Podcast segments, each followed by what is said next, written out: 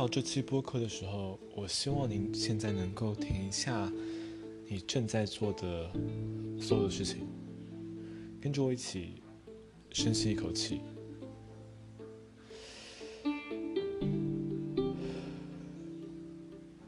因为你这周真的需要深吸一口气。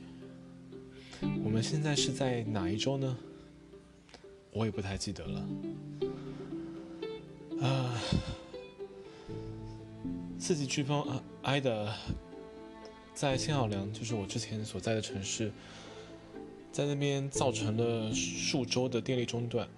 然后，美国呢也结束了在阿富汗长达二十年的战争，然后把脆弱的阿富汗人留在那儿。现在美国人走了，然后这些阿富汗人可能会死在塔利班的手上。然后呢，加州的一场大野火，它越过了高耸的内华达山脉，威胁到了 Lake Tahoe 的数千户人家，更不用说那边周围的各种荒野。然后我们不要忘了，这个 Delta 这个新冠变种，它在继续蔓延。从现在到十二月份，可能会继续导致美国还有十万人死亡。即使这里面绝大部分的死亡是可以通过一些，比如说像打疫苗来预防的。这一周或下一周有可能是不同的灾难组合，可能是呃气候变化，可能是地缘政治，可能是阴谋论，或者一些其他远超过我们个人能够控制的力量所推动的。我们都很明白，灾难是人类体验、人类经验的一部分，不管。我们怎么努力，我们都没有办法阻止一些悲剧或死亡的发生。但现在这个情况是，这些新闻他们会更快的找到我们，不管是在我们的手机上，还是我们在刷微博啊一些社交媒体上面。还记得十八个月前开始的。这场大流行病吗，它非常的漫长，然后它正在继续，它改变了我们的一个集体生存的模式，然后就导致现在任何困难的发展，都会加重一种无情的不确定性，然后增加我们不管是个人或者是社区的一种悲痛感。特别是对于那些真的亲身经历这些新危机的，而不是从远处默默的看着他们发展的人来说，这是一个非常沉重的事情。当然，在可能的情况下，我们还是会希望个人的快乐能够占上风的。我们想尽办法。通过手头应对的一些技巧来度过每一天，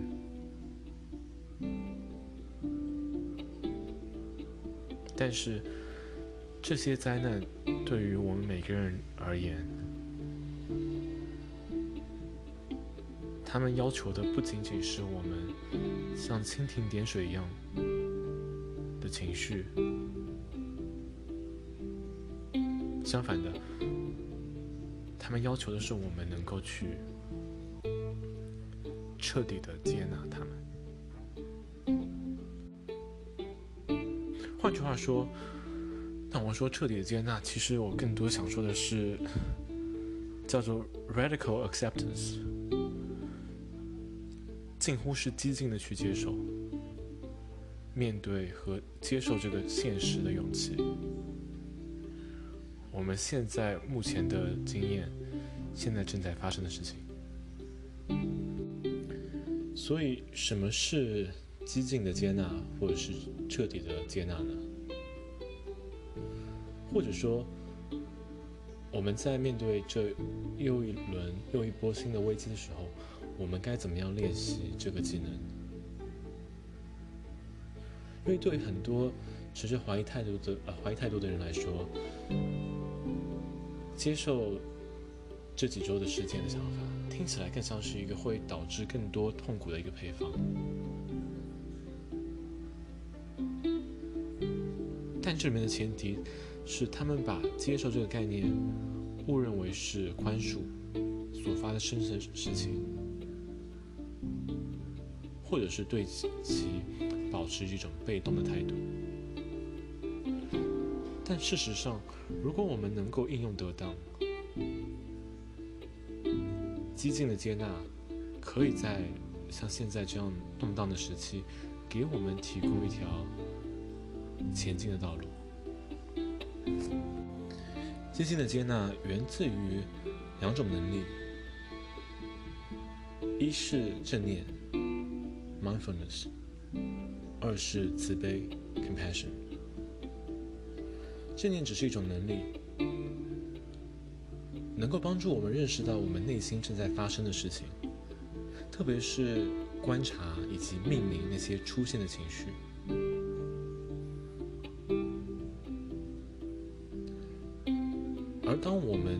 运用慈悲的时候，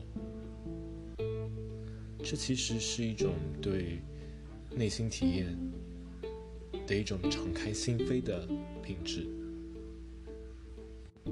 我们可以把激进的接受设定成是一个问题。这问题很简单：现在我的内心正在发生什么？我可以用仁慈的、慈悲的态度去面对他们。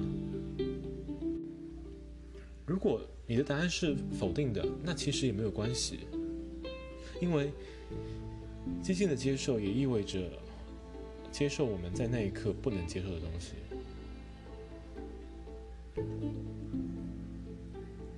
我的前室友上周六刚从休斯顿。开回新奥良去，因为他们那边的电力终于来了。想象一下，在那些没有电力的、身处新奥良酷热的人们来说，他们没有电，他们不能够忍受坐在他们的恐惧当中，他们不适当中，激进的接纳。不会让他们去拥抱这样的情况。相反的，他允许个人承认，在任何特定的时刻，有些事情就是无法处理的。练习激进接纳的一个非常重要的好处是，可以帮助人们从战斗、逃跑和冻结这种状态当中恢复过来。此时，压力荷尔蒙在我们的身体里面流动，我们的原始生存大脑已经全面接管了。这种进化而来的压力反应是有它的作用的，但是如果我们不加以缓解，那就会促使我们做出一些源于恐慌和愤怒等情绪的一些错误决定，然后我们可能会在重要的方面忽视自己。比如说睡不着觉，比如说对他人发火，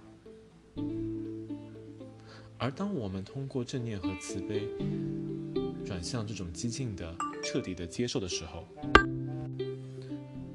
它就会打断我们的身心，引导他们远离这种惊恐的状态。所以，如果我们想要有这样的过渡的话，其实是需要。停顿的，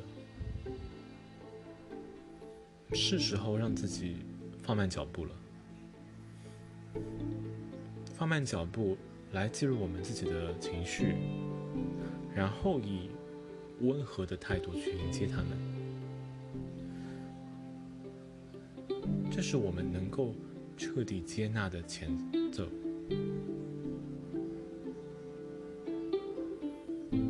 当我们面对着从媒体风呃报道里面飓风中被困阁楼的人们的求助电话，或者是争先恐后的的撤离这种野火的各种信息的时候，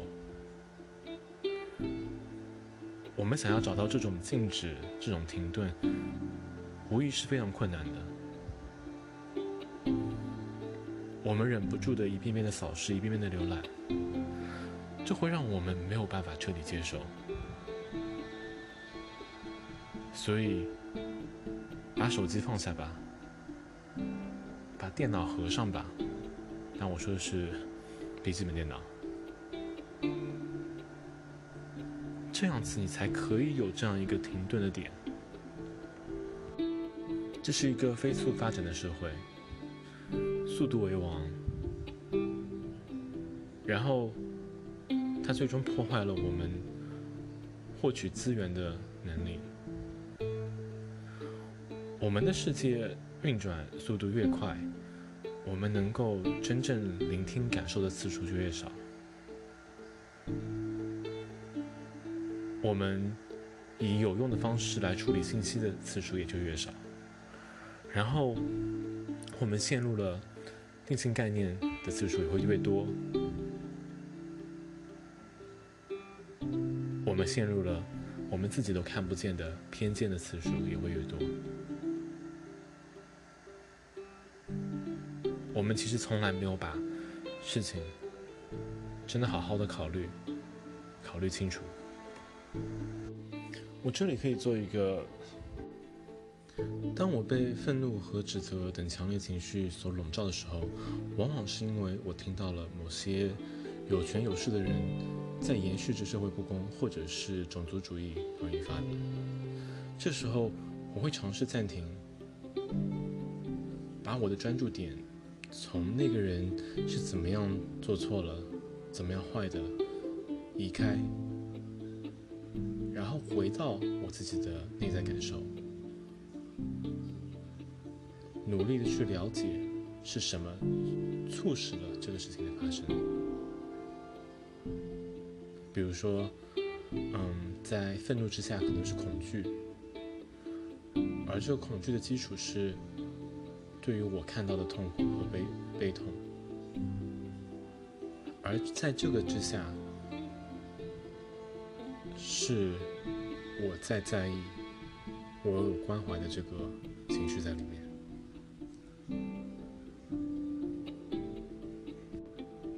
如果我们能够回到这个关怀，那我们真的就可以以一种对这个世界有用的方式来做出回应。有的时候，通往彻底接纳的这个道路会被我们自己的一种不充分感所阻挡。我们在受到压力的时候，可能会有一种失败感，然后随后呢，就会陷入焦虑或困惑当中。我们可能觉得自己没有提供足够的帮助，或者是做出错误的选择，然后我们产生那种没有那么有效的、不值得的恍惚感，或者是出现了普遍存在的一种个人的失败感，然后这些感觉会破坏我们的关系、我们的创造力、我们的工作能力，以及我们享受生活的能力。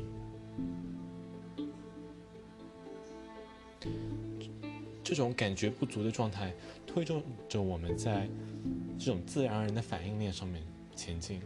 我们的行动被我们的不安全感，而不是被所谓的明智的存在所左右了。同时，这些感觉不足的想法，会促使我们部署一些判断或者一些指责，不管是针对自己的还是他人的。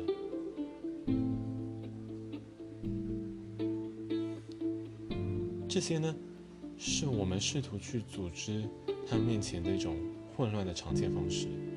为了什么？为了努力的获得控制。就像我们会严厉的批评自己、批判自己，或者是对试图在危机中生存的其他人采取相同的方法，这样子就会提供所谓短暂的秩序。但事实上并没有真的缓解，然后这也会导致我们和其他人渐行渐远。通过暂停并认识到这种落差的感觉，然后去练习彻底的自我接纳，我们是有机会去培养自己的勇气、同情心和复原力的，而这些可以帮助我们以更大的智慧去应对挑战。激激进的接纳。其实也在提醒我们，我们并不是孤独的。这个过程可能听起来或看上去是令人生畏的。其实我们现在可以讲一下这么一个过程的一个基本步骤。我们可以记住一个缩写：RAIN，R A I N。二是什么呢？二是 recognize，意识到。A 是 allow，允许。I 是 investigate，调查。然后 N 是 nurture，去培养。这些步骤可以在我们感到苦恼的时候去遵循一下，也可以在之后有机会。自我反思的时候去遵循。其实你就是花一分钟来使用这个缩写 “rain”，其实也会产生不同的效果。如说，当我们感到焦虑的时候，我们的可反应可以是这样子的：我们先第一步 recognize，我们先迅速的去认识和命名焦虑。然后，allow，我们允许这种体验存在，而不去判断或试图忽略或改变它。然后呢，investigate，我们用我们的兴趣和关怀去调查，为什么我们的胸腔会紧缩？因为我们感到焦虑。nurture 的话就是我们用 self compassion，我们的自我同情。来培养，培养其实也是不需要精心设计的，只要你在那一刻把自己的手放在自己的心脏上面，然后对着自己亲切的说：“没有关系的”，就可以足足够温柔的来承认这焦虑给你带来的反应了。当我们把自己和这些情绪之下的关怀重新联系在一起的时候，我们就能够更好的照顾自己，并与他人合作，然后在有需要的时候进行同情、合作和解决问题。如果我们没有这种，清晰度和这种存在感，那我们可能就会忘了，其实别人也在经历相似的痛苦，而这会让我们感到孤独和被动。所以还记得吗？激进的接纳，其实是在提醒我们，我们并不是孤独的。其实，只要当我们记住我们。是一个整体。作为人类文明，我们是一个整体，我们是团结的。那其实我们就能够达到所谓的复原力。那面对再怎么多的灾难，我们还是可以坚持下去的，不是吗？